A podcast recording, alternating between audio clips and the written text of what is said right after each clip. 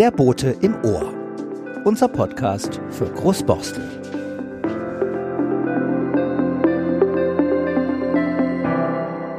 Der Bote im Ohr.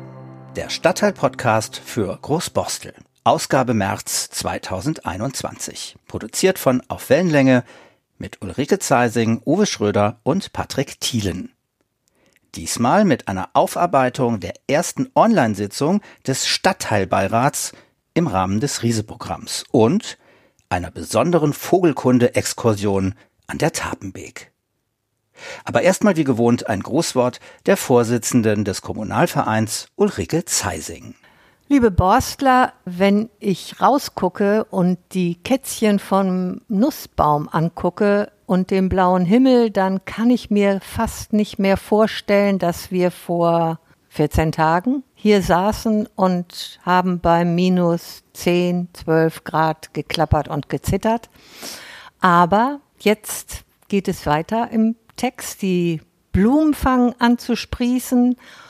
Die Vögel fangen an, ihre Nester zu bauen, piepen wie blöde. Und insofern kann es auch nur besser werden, was uns alle betrifft, nach diesem harten Winter mit Corona, Corona, Corona wenn wir wieder raus können, auch wenn der Senat sich jetzt hat einfallen lassen, dass man an Alster und Elbe eine Maske tragen soll. Wir können bald wieder raus. Wir können uns vielleicht auch draußen wieder besser treffen und sehen. Und äh, in Großborstel geht es auch ein bisschen weiter. Riese fängt an, sich zu etablieren. Wir hatten die erste Beiratssitzung. Es haben ganz viele Leute mitgemacht. Der Bote im Ohr bringt über Riese jetzt unsere Eindrücke, die wir von der ersten Beiratssitzung hatten und informiert sie ein bisschen. Und das zweite tolle Thema ist der Eisvogel, der in Großborstel lebt. Ich wünsche Ihnen viel Spaß beim Hören. Ihre Ulrike Zeising. Die erste Sitzung des Stadtteilbeirats. Ein Beitrag von Ulrike Zeising, Uwe Schröder und Patrick Thielen. Am 25. Februar traf sich zum ersten Mal, man könnte auch sagen, konstituierte sich der Stadtteilbeirat Großborstel. Dieser Stadtteilbeirat ist das zentrale Bürgerinnenbeteiligungsgremium im Rahmen der Riese-Projekte. Wir haben an dieser Online-Konferenz teilgenommen und möchten den GroßborstlerInnen, die nicht dabei sein konnten, einen Eindruck vermitteln, was da besprochen wurde. Aber auch für die TeilnehmerInnen, die zugeschaltet waren, wollen wir im folgenden Gespräch versuchen, das Wichtigste zusammenzufassen. Unter anderem, wie und wo kann ich mich ab jetzt denn beteiligen? Wird es bald einen neuen Standort für den Markt geben? Was passiert mit dem Trafohaus am Eppendorfer Moor? Was passiert mit der Großborstler Chaussee? Und wie viel GroßborstlerInnen waren eigentlich bei der Online-Sitzung dabei? An euch beide, Ulrike Uwe. 117 Teilnehmerinnen, wenn ich das richtig verstanden habe, gestern waren da online dabei. Wie bewertet ihr denn diese Zahlen? Ihr seid ja schon länger äh, dabei, auch bei analogen Sitzungen, die es zum Riese-Thema gab. Viel oder wenig? Was denkt ihr? Also für, für eine äh, Videokonferenz fand ich es ziemlich viel. Äh, wir sind zwar in Großborstel gewöhnt, wenn politisch interessante Themen und Stadtteilentwicklung ist natürlich hochinteressant für die Borstler. Wenn also solche äh, Termine stattgefunden haben, dass dann die Aula mit 250 Leuten voll war. Aber es ist eben ein Unterschied, ob ich irgendwo hingehen kann oder ob ich mich einwählen muss in so eine große äh, Videokonferenz. Viele Borstler, auch gerade ältere, haben ja vielleicht gar nicht die Möglichkeit, äh, an so einer Videokonferenz teilzunehmen. Also von daher fand ich das toll. Ich habe auch mitgekriegt, dass sich doch einige Menschen dort gemeldet haben, die ich so erstmal noch nicht kannte von den üblichen Veranstaltungen oder von unseren Mitgliederversammlungen. Das fand ich klasse, dass da offensichtlich äh, viele auch dabei sind, die nicht schon immer dabei waren. Ja. Uwe, gleicher Eindruck? Gute ja, Beteiligung? Äh, es ist der gleiche Eindruck. Ähm, ich fand die Beteiligung äh, hoch und ich finde auch, sie sprengt das Format. Ja. Denn äh, mit einer WebEx oder Zoom-Konferenz, in diesem Fall war es ja WebEx, das ist ein leistungsfähiges System, ähm, kann man nicht mit 117 Leuten diskutieren. Ich hatte teilweise Ausstiege vom System, obwohl ich einen aktuellen Computer habe und wir eine, eine leistungsfähige Internetleitung haben. Ähm, war es nicht möglich, dass gleichzeitig Ulrike an ihrem Computer und ich an meinem Computer eine gute Verbindung hatten. Ich hatte das alles gesehen, konnte aber plötzlich nichts mehr hören und musste mich neu in das System einloggen, um, äh, um überhaupt äh, das hören zu können, mehrfach. Das ist natürlich für viele ein Hindernis, sich richtig zu beteiligen. Insofern sehe ich das nicht dass das weiterhin mit 117 Leuten oder Ähnlichen geschehen kann.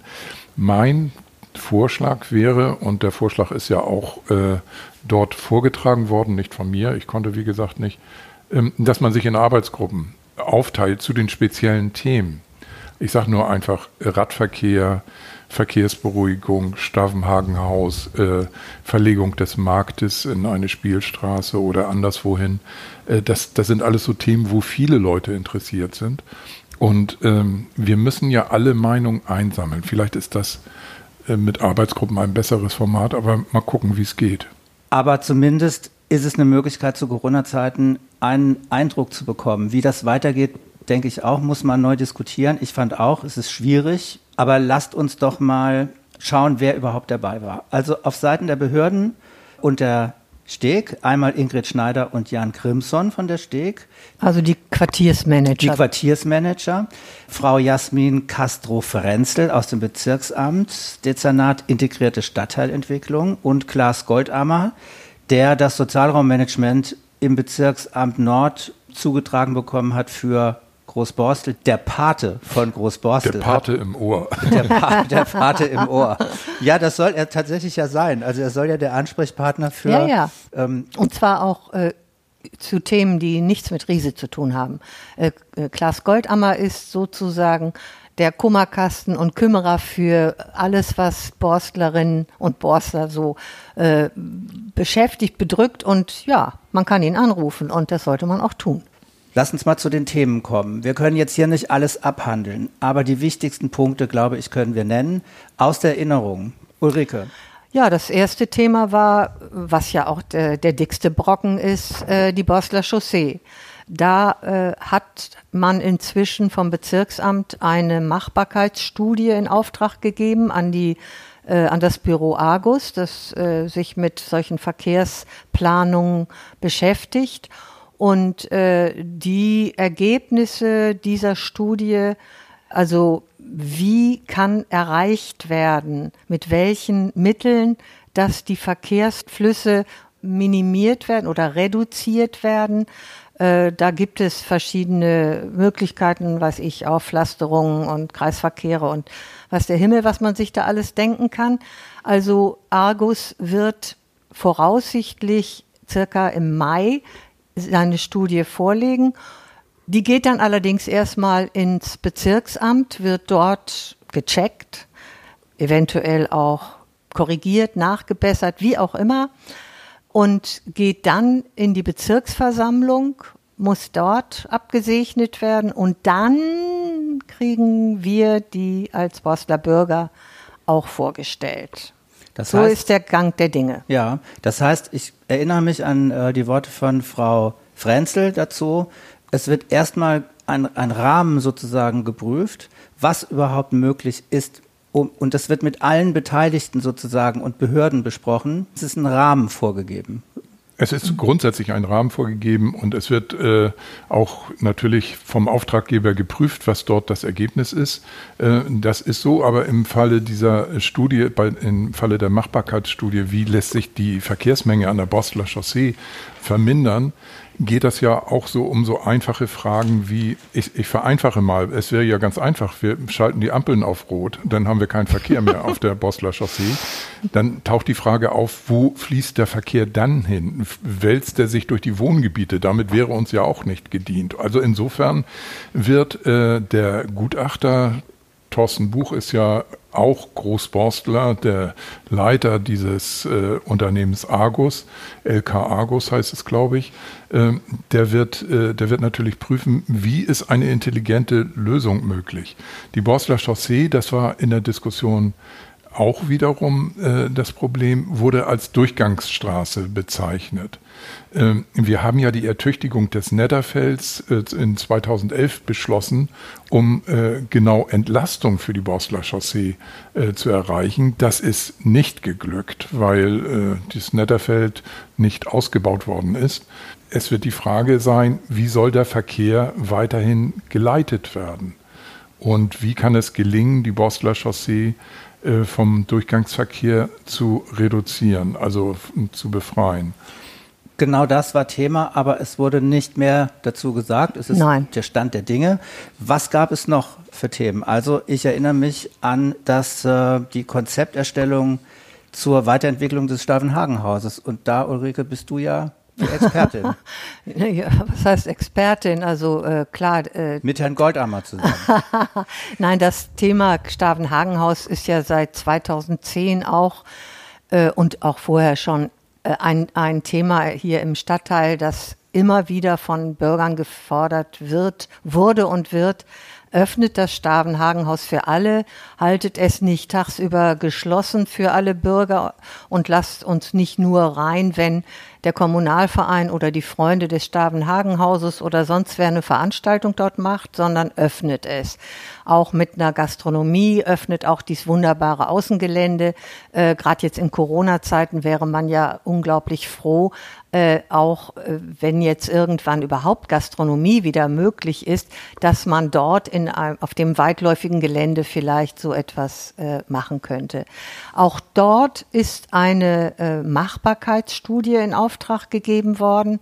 Das heißt also, auch dort müssen natürlich Belange wahrscheinlich abgeklopft werden, so wie Frau Castro-Prenzel sagte, äh, was ist äh, von, von, von der B-Planung so, wie dieses Gebäude da steht, möglich, was ist äh, finanziell, personell möglich. Ich weiß es nicht. Das werden wir sehen, wenn auch dort ein Gutachten vorliegt, dass dort eben Kultur äh, Gastronomie, Öffnung, Familienfreundlichkeit äh, hergestellt werden soll. Das ist, glaube ich, das übergeordnete Ziel. Nächstes Thema für die ersten Projekte im Fördergebiet Großborstel, das Trafohaus.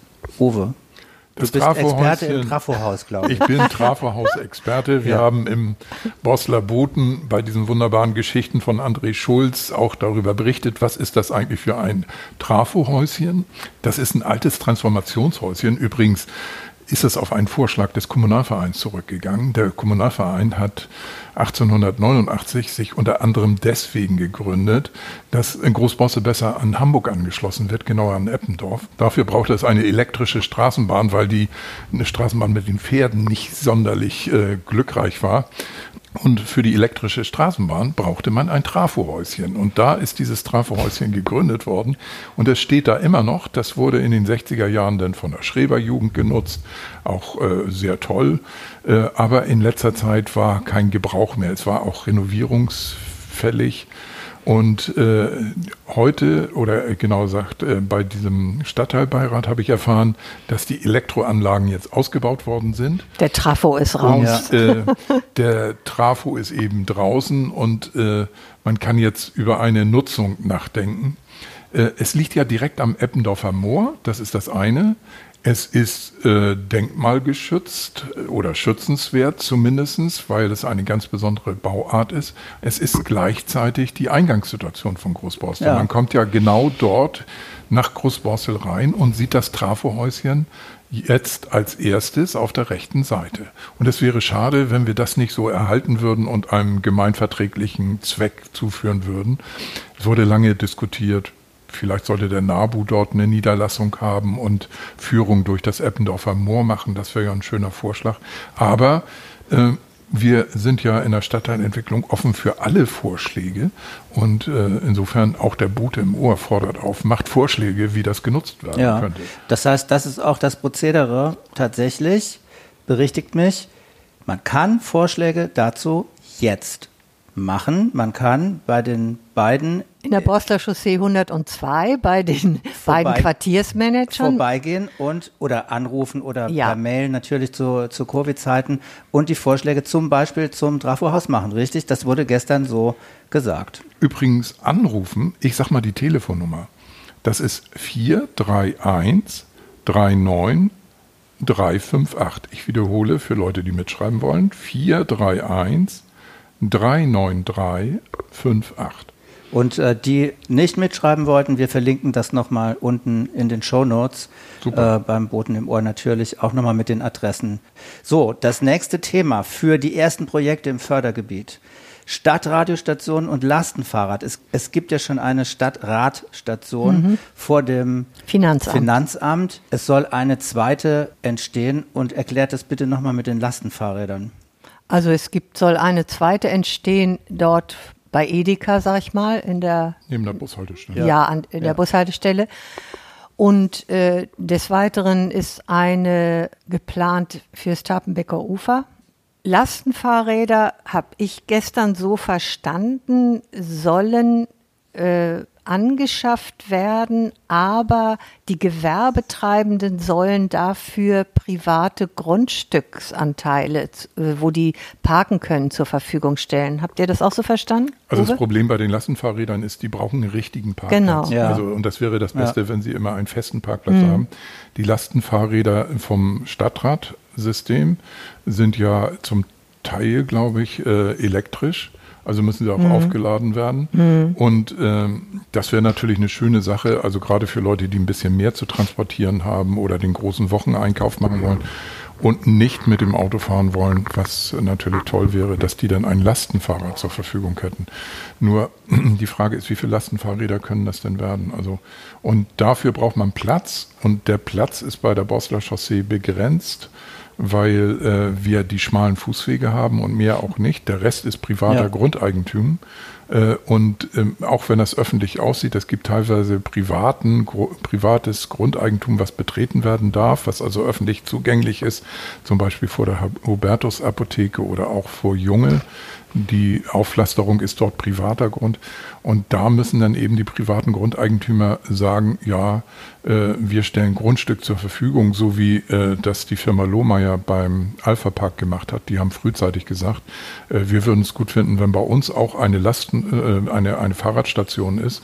Und die haben privaten Grund dafür zur ja. Verfügung gestellt, was ja sehr lobenswert ist. Nun gab es auch ein paar konkrete Vorschläge im Hinblick darauf, dass man doch über diese Vorschläge hinaus oder über diese Punkte hinaus schon mal anfangen könnte, möglicherweise Projekte umzusetzen. Ulrike, du hast gestern einen Vorschlag gemacht dazu. Äh ja, das ist richtig. Wir haben uns im Kommunalvereinsvorstand mit, mit einer konkreten äh, Projektierung be beschäftigt, weil wir der Meinung sind, dass durch die sehr lange Planung, die äh, passieren muss, bis tatsächlich dann die großen Projekte verabschiedet sind und dann irgendwann auch Geld fließen kann für die Umsetzung, dass man schon mal vielleicht ein paar kleinere Projekte in Angriff nehmen könnte. Es gibt eine Gesprächsgruppe hier, die sich mit allen möglichen Themen immer mal wieder beschäftigen. Die haben unter anderem auch ein sehr dezidiertes Konzept gemacht für die äh, Bosler Chaussee und äh, auch für den Brödermannsweg, der ja davon abgeht und praktisch direkt zum Zentrum gehört. Der Vorschlag von der Gruppe war da äh, damals oder jetzt haben sie ihn etwas revidiert, äh, eine Spielstraße zu machen aus dem Brödermannsweg bis zum Annie Glissmann Weg, also bis da, wo äh, der Sportplatz zu Ende ist und die Leute vom Tapenbeck Ufer über die Brücke geschossen kommen mit ihren Fahrrädern finde ich, fanden wir und finden wir eine super Idee, äh, da, die, das zu einer beruhigten Spielstraße zu machen, denn dort sind Kindergärten, Schulen, da ist der ganze sozusagen Erziehungscampus. Auch die äh, moderne Schule Hamburg äh, mündet dahin. Ähm, äh, dann gab es die Idee eben, den Markt zu verlegen entweder in, in den Brödermannsweg, was allerdings das Problem gäbe, dass dann eine Sperrung für die Zeit des Marktes sein sollte. schwierig, weil vorne doch äh, mehr Familienhäuser stehen, die dann nicht mehr, äh, die kommen zwar noch raus, äh, aber die, die wären wirklich abgeschnitten.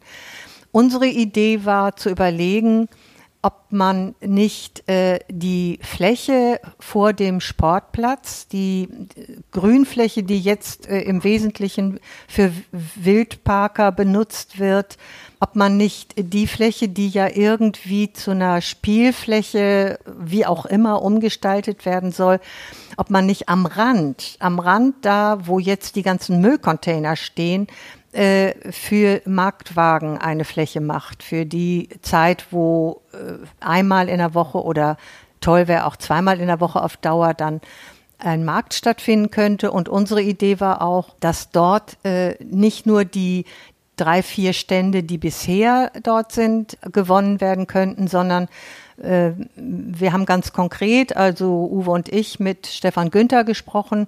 Der geht ja nun leider, leider Gottes, äh, weil. Der Metzger. Der, ja, und der Fleischer, äh, Fleischer. Äh, der in den Gebäuden der Fleischerei Urlau, die seit 1862 dort eine Fleischerei betrieben haben, der geht jetzt leider in die Papenreihe, weil er immer wieder Probleme hatte mit äh, den mit ja mit mit Wohn Wohnung und und Gewerbe, äh, aber er könnte sich vorstellen auf unsere Nachfrage, dass er zum Beispiel dann einen Marktstand dort betreibt, ein, zweimal die Woche. Oder dass man vielleicht guckt, wer, wer von den Cafés oder ob das nun Veneto oder wer auch immer ist, vielleicht ein Espresso-Stand oder so etwas. Also auch die örtliche Wirtschaft dort einzubinden. Und ja, wir könnten uns das gut vorstellen, äh, dachten auch, dass das nicht so kompliziert sein könnte. Allerdings hat Frau Kastrop-Frenzel dann gleich äh, interveniert und gesagt, nee, die Fläche wäre auch nicht so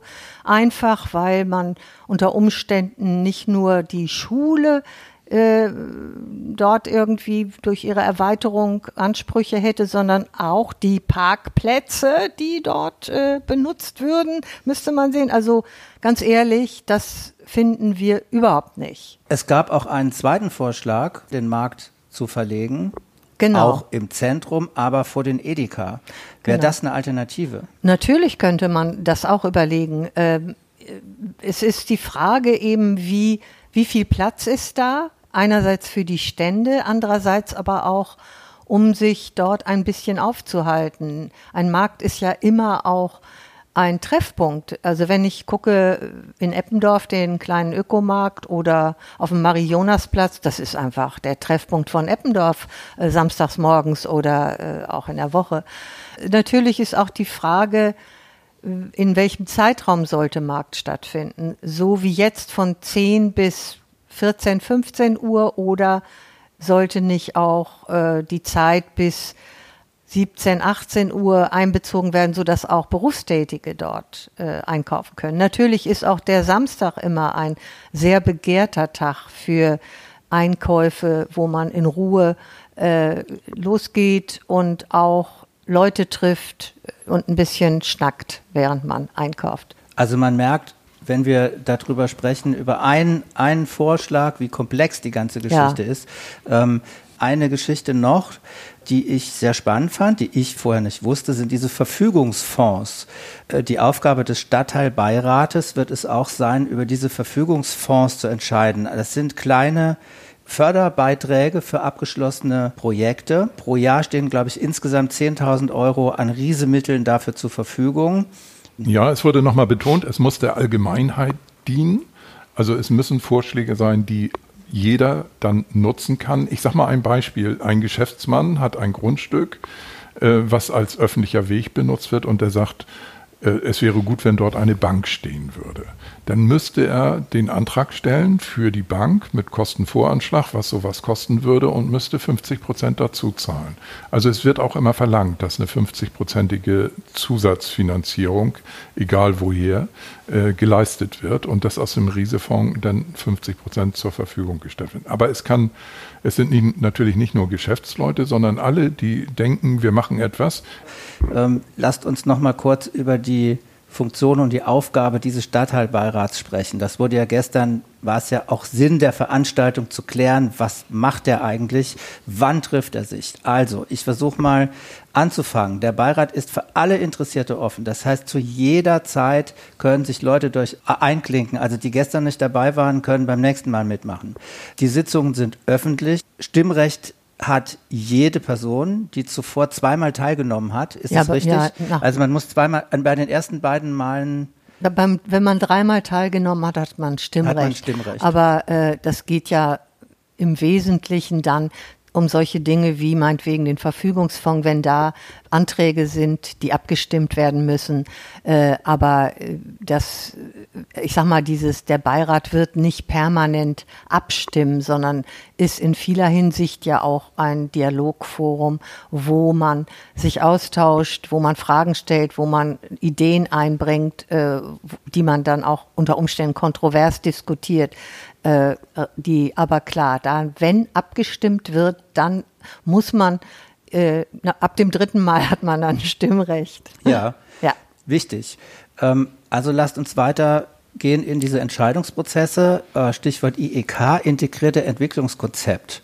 Uwe, erklär uns mal kurz IEK und was mit dieser äh, Auswertung und mit diesen gläsernen Werkstätten gemeint ist. Äh, wir haben in Großbosse eine lange Erfahrung mit der Stadtteilentwicklung und wir hatten ja im vorletzten Jahr die Problem- und Potenzialanalyse, äh, wo glücklicherweise sehr viele Großbossler gekommen sind, übrigens auch viele, die, die für uns neue Gesichter waren und ihre Vorschläge dort eingebracht haben. Das war sehr toll. Äh, darauf konnten die Stadtteilentwickler, äh, die Quartiersmanager jetzt aufsetzen. Sie haben also schon eine ganze Menge Inhalt, auch durch unsere Planungswerkstatt in 2010 und die verschiedenen Veranstaltungen, die wir zum Thema Stadtteilentwicklung haben, wissen wir also ziemlich genau, was die Brennpunkte in Großbosse sind. Bei dem integrierten Entwicklungskonzept geht es jetzt darum zu überprüfen, äh, was in der Problem- und Potenzialanalyse an Themen genannt ist und das genauer zu gewichten mit diesen gläsernen Werkstätten. Dort können wir uns einbringen, dort sollten wir uns einbringen. Äh, und äh, es muss nicht nur online über eine Zoom-Konferenz sein, sondern wir können jederzeit Vorschläge machen, per Brief, per E-Mail oder per Telefon oder persönlich dort vorbeigehen.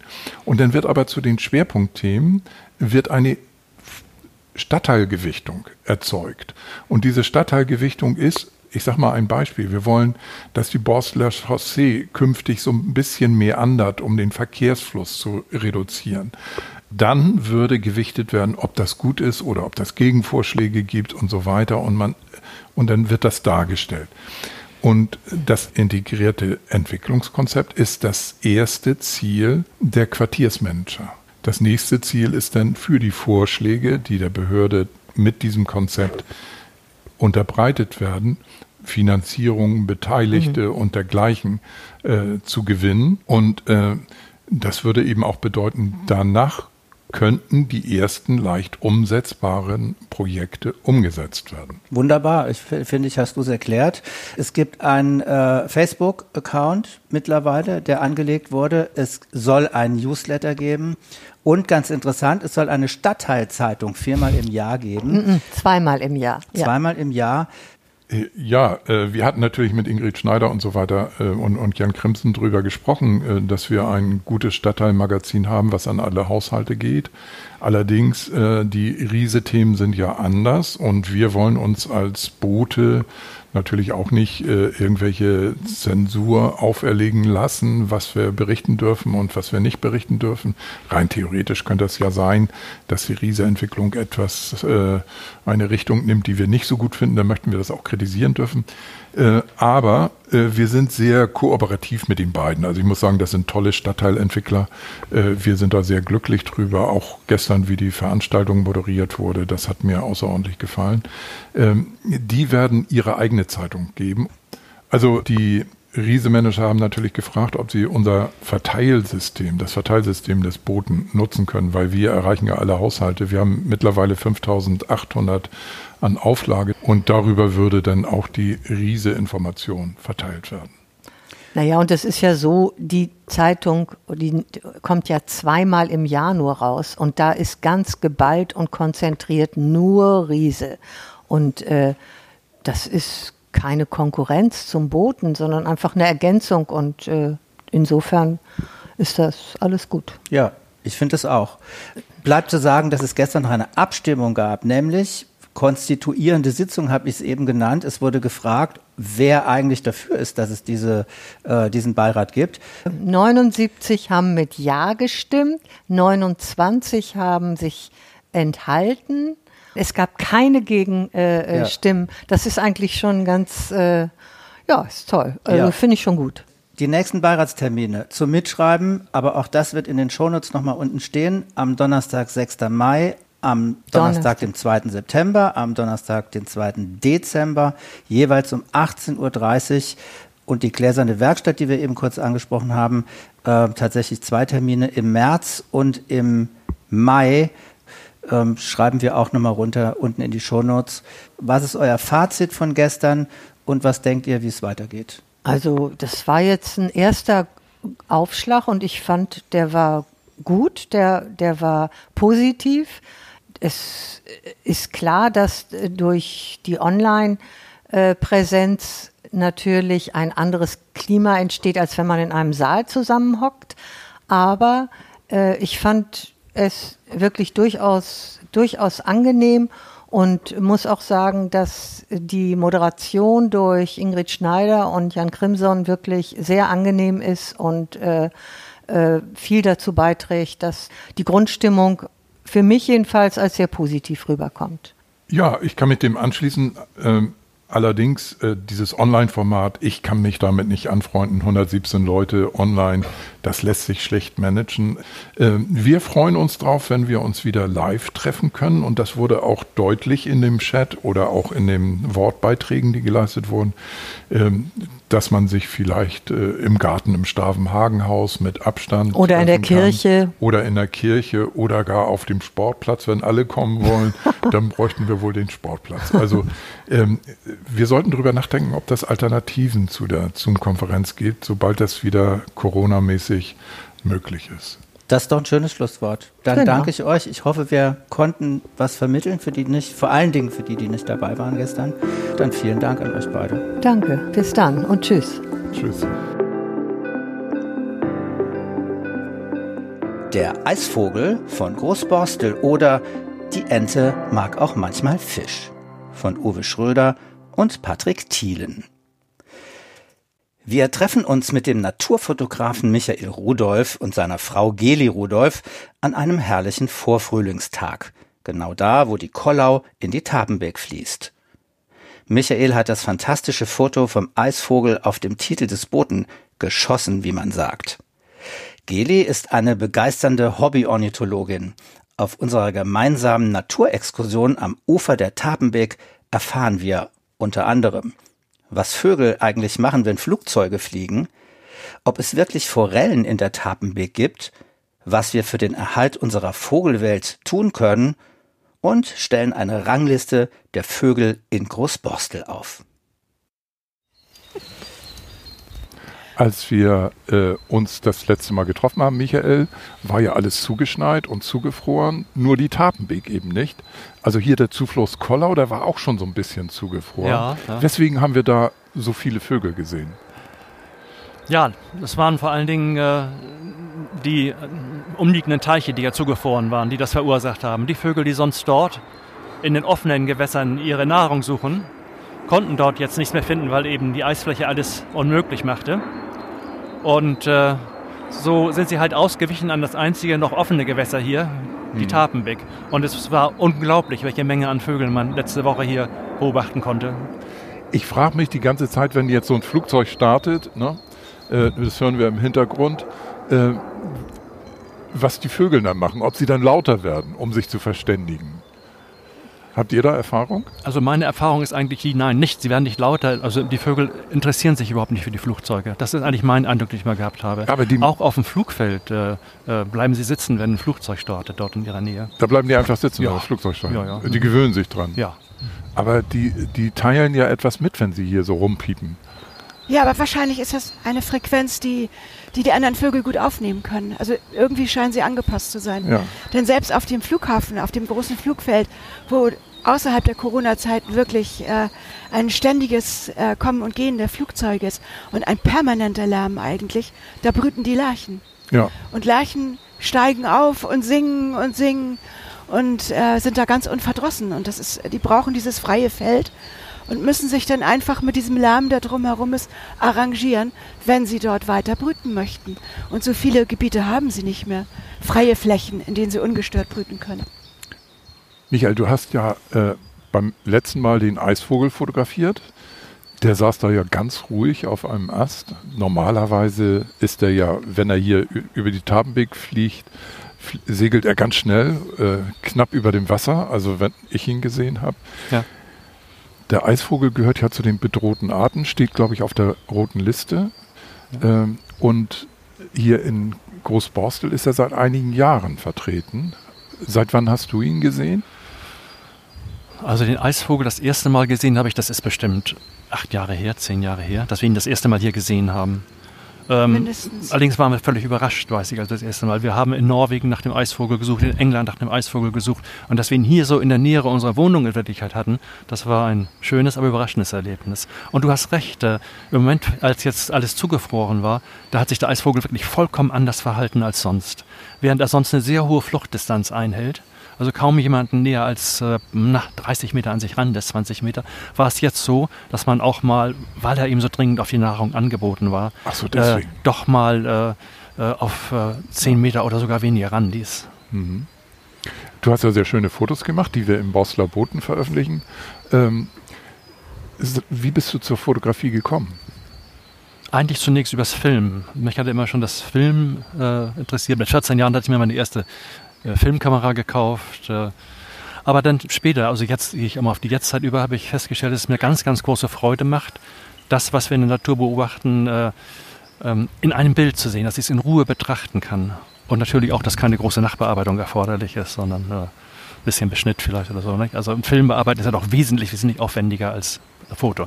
Oftmals ähm, wenn wir nicht ganz sicher sind, welchen Vogel wir sehen, dann ist das Foto eine ideale Hilfe äh, zur Bestimmung, welche, welcher Vogel das nun tatsächlich gewesen ist. Gili, ihr habt vorhin gesagt, dass ihr beide im NABU seid äh, und äh, der NABU ist ja sehr spezialisiert und äh, kümmert sich sehr stark um die Vogelwelt. War das der Grund, warum ihr in die NABU eingetreten seid? Ja, ja, unbedingt. Also wenn man, es ist ja leider Gottes so, dass man das immer erst merkt, wenn man älter wird, äh, dass die Dinge, die einen umgeben, so enorm wertvoll sind. Mhm. Und wenn man mit offenen Augen durch die Gegend geht, dann merkt man auch, dass sich die Natur um einen herum verändert, also auch Vögel.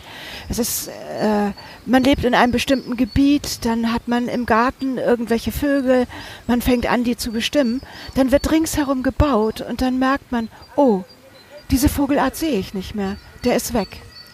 Und die nächste Vogelart ist dann auch verschwunden. Dafür kommen vielleicht wieder andere, die häufiger sind. Und äh, wir haben ja im das, letzten das ist Jahr der Grund, warum wir im NABU sind, um das mhm. zu schützen eben auch. Wir haben ja im letzten Jahr gesehen, dass die Insekten abgenommen haben. Ja. Und bei uns im Garten habe ich festgestellt, dass immer weniger Vögel zu sehen sind. Also ja. gerade so in der zweiten Hälfte des Jahres. Im Frühjahr sieht man ja noch relativ viele. Man hört das ja jetzt auch. Re relativ viele Vögel. Aber Habt ihr das auch feststellen können, dass die Vögel zurückgegangen sind? Die Anzahl der Vögel? Ja, auf jeden Fall. Wir hatten ja jetzt vor, vor zwei, drei Jahren war ja, dass die Amseln reihenweise gestorben sind. An einer Krankheit, das, ja. Ja, das, das war das äh, Usutu-Virus, äh, dass dann wirklich im Garten die Amseln tot lagen. Die waren morgens sah man, aha, die sind krank, abends lagen sie da tot. Und äh, also es, es verändert sich schon, schon permanent. Mhm. Wir haben ja hier an der Tapenbeek ein Renaturierungsvorhaben. Äh, das hatten ja. wir vor ungefähr zehn Jahren. Das war außerordentlich erfolgreich. Äh, wir sehen jetzt hier die Steine, die in der Kollau sind. Die sind dazu da, dass dort die Meerforellen abgleichen können. Das sind ja so ähnlich wie Lachse, äh, Fische, mhm. die so über, über die über die, die äh, Steine streifen, um den Laich loszuwerden. Mhm. Und ich habe ja auch tats tatsächlich schon welche gesehen. Das heißt also, also Meerforellen gesehen, Lachse ah, toll, nicht. Ja. das waren so fünf, fünf Stück. Jetzt wird in der Nähe der Papenreihe, dort beim alten Strüver-Gelände. Das soll ja bebaut werden und der Bauherr hat damit angefangen, äh, mit einem weiteren aufwendigen Naturierungs, äh, Renaturierungsvorhaben. Äh, das heißt, der Fluss hat seine alte verschwenkende Form, kriegt er wieder, soll frei fließen und die Fließgeschwindigkeit soll äh, niedriger werden, um, äh, um dort auch äh, Laichplätze zu finden. Mhm. Also und das ist ja genau das, was die Vögel hier suchen. Ne? Also eigentlich ein, ein widersprechendes Verfahren. Fische ja, gegen Vögel. Ja, das ist wohl auch eine Ausgleichsmaßnahme, was da gemacht wird. Nicht? Denn äh, uns drehen schon ein bisschen die Augen, wenn wir sehen, wie dort äh, der Baumbestand gewaltig verringert wird und dass dort nur Bauvorhaben geplant sind. Denn äh, bis vor einem Jahr haben wir dort noch regelmäßig den Kauz gehört. Aber jetzt er ist nicht mehr da. Der Waldkauz ist nicht mehr da. Er ist vertrieben worden. Ne? Ähm, dort in der Ecke im ja? Dort auf dem Strüvergelände, in den Bäumen, ja. Das war ja unberührt. Also ja. der, der, Park war, war unberührt und wild. Das ist ja das, äh, die ideale Grundlage für äh, das Ausbreiten von Tierleben. Und das ist jetzt weg, ja. Und das Gute ist, es ist jetzt ein bisschen Ausgleichsmaßnahme vielleicht für das, was da verloren geht, dass eben zumindest andere Tiere dort äh, heimisch gebracht werden können. Generell begrüße ich diese Ausgleichsmaßnahme sehr, dieses, dieses, dieses Unterschied, diese unterschiedlichen Fließgeschwindigkeiten des Gewässers, die ja für alle möglichen Fischarten von Bedeutung sind, auch äh, kleinere Fische, die dort dann ihre Brut ähm, großziehen wollen. Als hier die, die Tapenbeek als einziges Fließgewässer noch offen war in Großborstel, während andere Seen und so weiter zugefroren waren, äh, welche Vögel kamen dann hier vermehrt vor? Was habt ihr gesehen? Ja, grundsätzlich alle die, die auf äh, offene Gewässer angewiesen sind, um ihre Nahrung erbeuten zu können. Das war natürlich der Eisvogel, den wir ja schon genannt haben. Ähm, während ich sonst gelegentlich hier mal einen Eisvogel sehe, war es an, an einem Tag so, dass ich mehr als ein Dutzend Eisvogelbegegnungen hatte und zwei sogar beobachten konnte, die äh, erfolgreich gefischt haben, was natürlich besonders erfreulich war. Aber auch äh, Kormorane, die man sonst gar nicht hier an der Tapenbeck sieht, waren hier. Also, ich habe so 14 Kormorane in einem Baum gesehen. Mhm. Äh, Graureiher ist immer mal hier einer, aber jetzt waren es mehrere. Dann äh, die kleinen Zwergtaucher, die sonst allenfalls mal im Mühlenteich zu sehen sind, waren auch hier ausgewichen auf die äh, Tapenbeek. Stockenten in großer Menge, richtig, ja. Stockenten in großer Menge. Hm? Und äh, wir haben auch beobachtet, dass ein, ein Erpel hatte sich darauf spezialisiert, Fisch zu essen. Richtig. Ach. Der hatte sich Fische gefangen oder einen Fisch gefangen.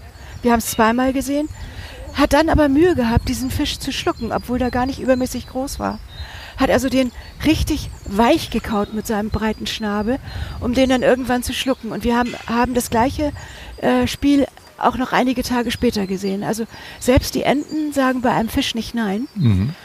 Und äh, dann darf man eben nicht vergessen, es werden sich an, an offenen Gewässern treffen sich alle Tiere, alle Vögel. Jedes Tier braucht Wasser. Deswegen ist der, ist der Bussard dann auch ganz in der Nähe hier, weil natürlich sich ganz, ganz viel niederlässt, um hier trinken zu gehen. Das ist ja, ist ja elementar. Wasser ist elementar. Hat der Bussard dann Vögel geschlagen? Also der Bussard nimmt auch Vögel. Also ja. wenn nicht schnell genug wegkommt, wird auch vom, vom Bussard genommen. Aber er nimmt auch gerne Klein, Kleinsäuger oder er nimmt auch Aas. Mhm. Er frisst auch Aas. Also er ist mhm. da so universell unterwegs mit dem, mit dem habt Essen. Ihr den, habt ihr den Bussard hier häufig gesehen? Ja. Der, die Bussarde müssen hier auch in der Nähe irgendwo äh, Horste haben. Ich nehme an, dass die auch im Moor brüten. Also der Bussard ist hier ein Standvogel, der zieht auch im, im äh, Winter in der Regel nicht weg. Mhm. Und äh, wie gesagt, tragischer ist es eben mit den Eisvögeln, weil das absolute Nahrungsspezialisten sind. Die können nicht wie der Bussard mal hier ein kleines Vögelchen nehmen oder dann mal ein Insekt, die sind darauf angewiesen zu fischen.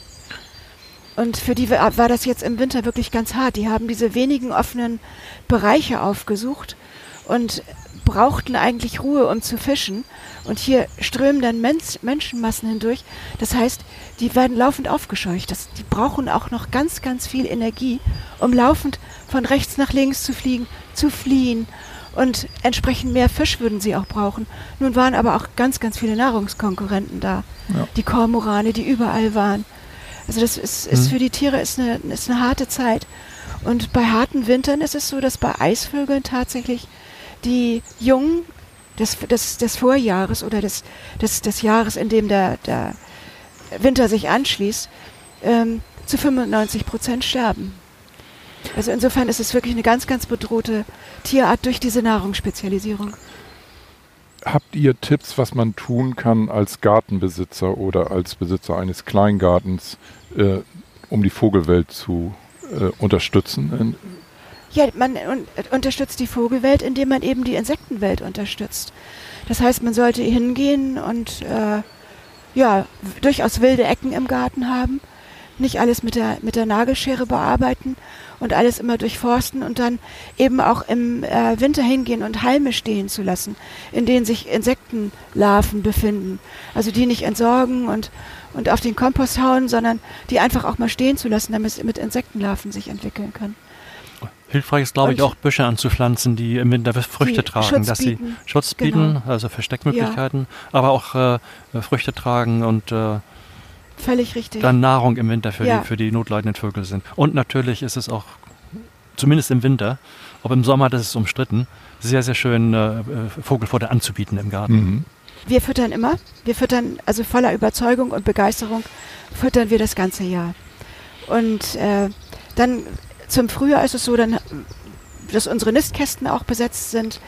Und ähm, dann hatten wir ein Pärchen, ein Kohlmeisenpärchen und haben beobachtet, wie er hingegangen ist und hat sich Futter geholt aus unserer Futterstelle und hat, äh, wollte eine Erdnuss füttern an die Kleinen. Also ein kleines Stückchen Erdnuss. Sie ist angekommen, hat ihm die Erdnuss abgenommen Mhm. und ist dann reingegangen mit Insekten. Und er durfte also wirklich nur mit Insekten rein. Ja, Sie hat da. Sie hat also ihn die, erzogen. Ja, sie passen schon auf. den müssen Sie mal vorbeischicken. Oder musst du mal vorbeischicken, Entschuldigung. Äh, und äh, den, den Leuten, die diese Erdnussbruch-Sachen füttern, äh, das beibringen. Also der Vogel sollte denen das beibringen und sagen, sie sollen lieber Insektenfutter Ja, auslegen. Das kann man auch. ja auch erwerben. Ne? Das, das kann man erwerben, es ist aber es ist unglaublich teuer. Es gibt einmal die Möglichkeit, Insekten zu füttern, die dann bereits tot sind. Das sind getrocknete Insekten, die eigentlich gar nicht so richtig gern genommen werden. Mhm. Was wirklich richtig, richtig lecker ist, sind Mehlwürmer. Ja. Und äh, die werden, also wenn die, wenn der Vogel hat die Wahl zwischen Erdnuss und äh, Mehlwurm, wird er immer den Mehlwurm nehmen, solange er Junge hat, auf jeden Fall. Gibt es eine Rangliste der Vögel hier in Großborstel? Welche Vogelart kommt am häufigsten vor und welche ist außerordentlich selten, außer dem Eisvogel? Ich denke, am häufigsten werden sein die Kohlmeisen und die Blaumeisen, wobei die Blaumeisen auch von der Krankheit betroffen waren im vergangenen Jahr. Ähm, dann äh, ist ganz, ganz viel das Rotkehlchen. Das Rotkehlchen bleibt auch äh, das ganze Jahr. Die meisten Rot oder viele Rotkehlchen ziehen gar nicht, bleiben hier. Es kann aber auch sein, dass man Rotkehlchen hier sieht im Winter, die eigentlich in Skandinavien wohnen, dass unsere ein Stückchen gezogen sind und dafür sind Skandinavier gekommen. Aber Rotkehlchen sieht man immer. Rotkehlchen singen auch immer. Sie werden auch in den, im Winter, wenn, wenn, werden sie unter Umständen unter einer Laterne sitzen und singen, werden da leicht plaudern. Ähm, dann haben wir die Amseln. Wir haben, was mehr geworden ist, die Singdrosseln mit ihrem wunderschönen Gesang. Immer gut zu erkennen, weil sie singt ganz laut, ganz exotisch. Aber sie mag das furchtbar gern, ihre Motive dreimal hintereinander zu singen. Die zu wiederholen. Mhm. Sie wiederholt die Strophe. Die, aber die Singdrossel ist weg im, im Winter, wobei die ersten jetzt haben wir jetzt singen hören. Wir haben jetzt Februar, die ersten sind zurück. Dann äh, haben wir mehr und mehr die Ringeltauben. Wir haben viel die Krähen, manchmal auch Dohlen. Äh, Im Sommer haben wir dann die, die Mönchsgrasmücken, die dann hierher kommen, die auch in diesen Bereichen, Uferbereichen gerne wohnen. Äh, Die Heckenbraunelle haben wir immer die hier. Heckenbraunelle ist immer da. Ja, hm. Sperlinge sind weniger geworden und ich hoffe sehr, dass man dort hinten ähm, die, die Brombeerbüsche nicht ähm, ja, An der, da Brücke, entsorgt. an der Brücke Ja, an Kellerblick, den ja. Da sind eigentlich immer ja, Sperlinge so, drin. Ja, und da sind immer Sperlinge drin. Hm. Die sind ganz, ganz selten geworden. Das sind Feldsperlinge. Haussperlinge habe ich hier schon ewig nicht mehr gesehen. Rangliste sonst, der Eichelherr ist auch jetzt in die Stadt eingewandert. Elstern sind etwas weniger geworden.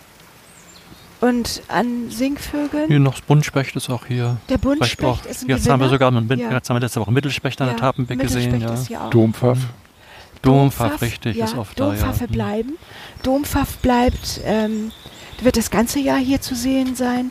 Die Buchfinken mhm. ziehen wohl auch, da wird wohl so ein Austausch stattfinden, wird man aber auch das ganze Jahr sehen.